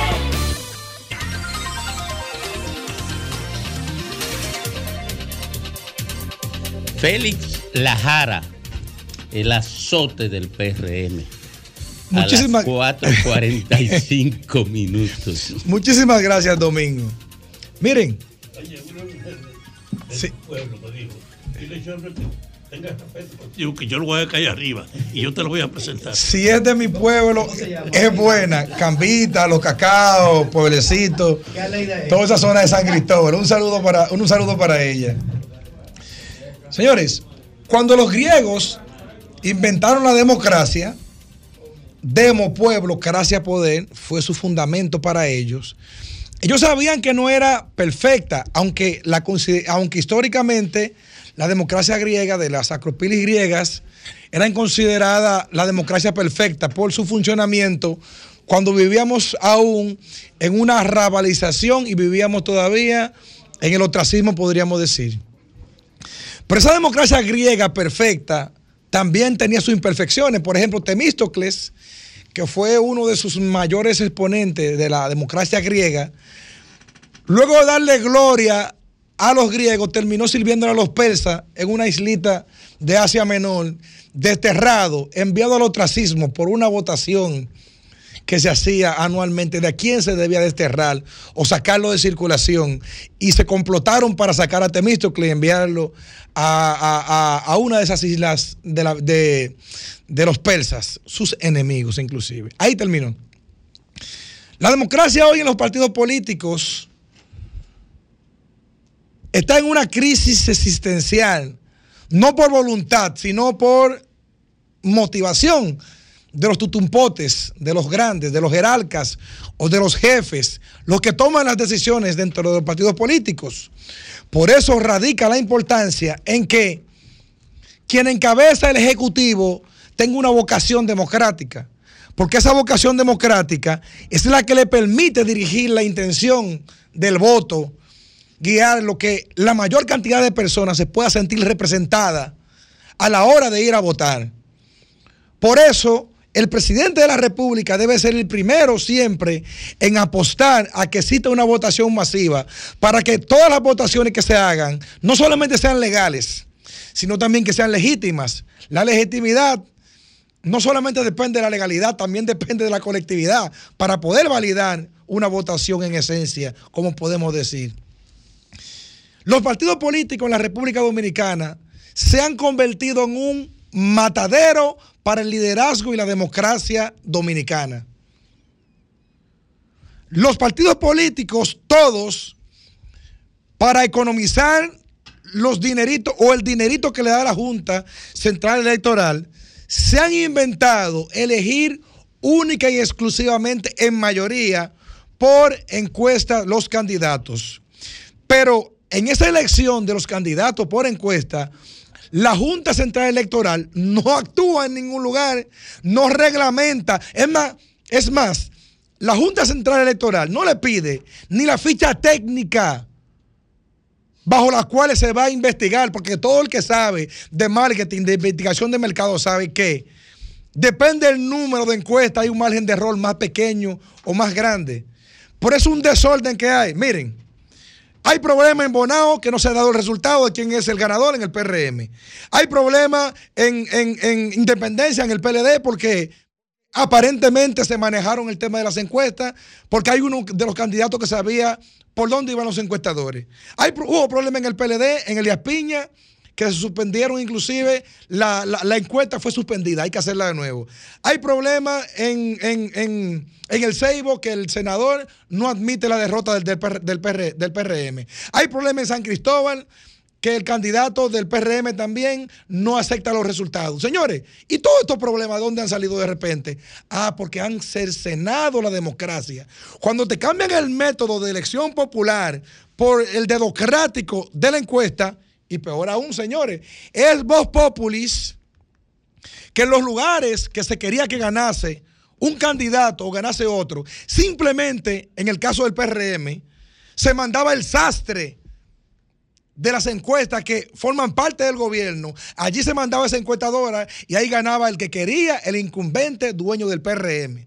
Pero que tampoco está lejos a lo que ha pasado en el PLD. Yo lo que creo que si seguimos apostando a ese tipo de método de elección, donde le quitamos el poder al pueblo para dárselo a los tutumpotes de los partidos políticos, en poco tiempo aquí no quedará nada que buscar en la democracia dominicana.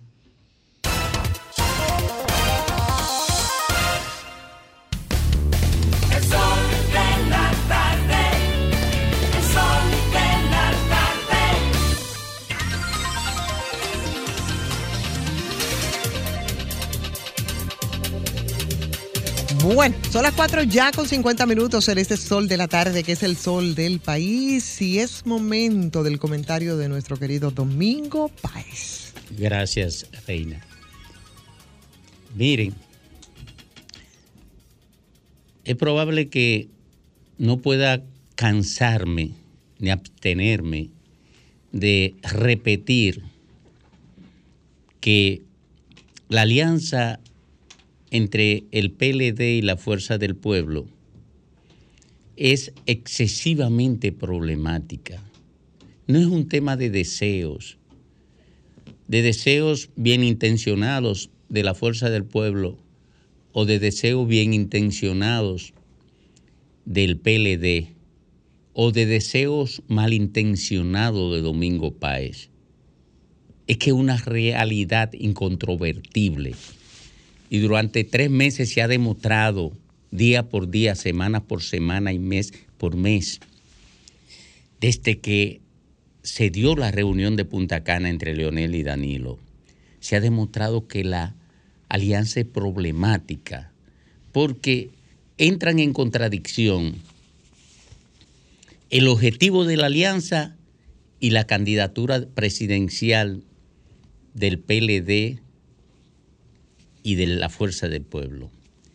Entran en contradicción el interés mayoritario de la dirigencia de base y dirigencia media y hasta de la alta dirigencia del PLD de una alianza con la Fuerza del Pueblo con el interés del candidato presidencial del PLD, con el interés del presidente del PLD y con el interés del secretario general del PLD. Y no se puede concretizar una alianza cuando fuerzas poderosas internas que ninguna puede imponerse a la otra, entran en conflicto. Eso es teoría política básica, ni siquiera de rigor científico. Teoría política fruto del empirismo, de la praxis más sencilla. Y eso desgasta a las instituciones. Por eso a nosotros no nos fue difícil pronosticar que esa lucha interna del PLD iba a destruir la candidatura presidencial de Abel Martínez. Y tipificaba el hecho de que la candidatura presidencial de Leonel Fernández era mucho más fuerte, porque era un expresidente de la República, porque era un hombre que tenía raíces en los poderes eh, de la sociedad, cualquiera que puedan, puedan ser los poderes, y porque la base del PLD y la fuerza del pueblo tenían una relación común con Leonel Fernández, que no ha habido tiempo de que se disuelvan. En consecuencia, si comenzaban a pensar en la alianza, tenían que pensar en un solo candidato, en un solo candidato presidencial, y tenía que desaparecer uno de los dos, y no era Leonel Fernández. Por eso Abel aparece bajando en las encuestas permanentemente, contrario a lo que ocurrió cuando fue escogido, que generó una sensación de novedad que comenzaba a recuperar el Partido de la Liberación Dominicana. El PLD creció, pero después comenzó a disminuir por las ansiedades internas de los militantes y dirigentes del PLD vinculadas a la necesidad de ganar las elecciones de febrero.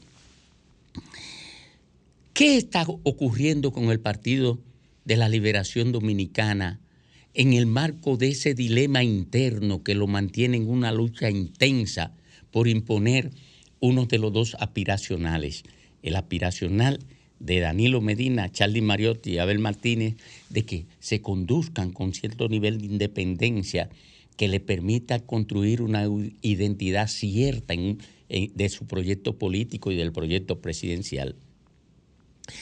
Y el otro interés, el de ganar regidurías, sindicaturas, alcaldías y diputaciones que está en la base, en la dirigencia media y algo de la dirigencia máxima de la organización. El PLD ha entrado en un proceso de desgaste producto de esas luchas intestinas que le impide, por ejemplo, por ejemplo, aprovechar una coyuntura que se presenta en el Distrito Nacional David Collado no puede apoyar a Carolina Mejía, porque Carolina Mejía aspira para el 24 lo mismo que él aspira. Y eso le garantiza a Domingo Contreras una ventaja frente a su competidora, la alcaldesa. Y no lo puede aprovechar. Y otros que aspiran a ostentar la candidatura del PRM para el 2024, como Guido Gómez Mazara, que todo el mundo sabe de sus querellas irreconciliables con Hipólito Mejía, tampoco va a apoyar a Carolina Mejía. Y esa fisura en el PRM le garantizaría al PLD alzarse con el Distrito Nacional, pero el desgaste interno en que están envueltos hace incierta cualquier posibilidad.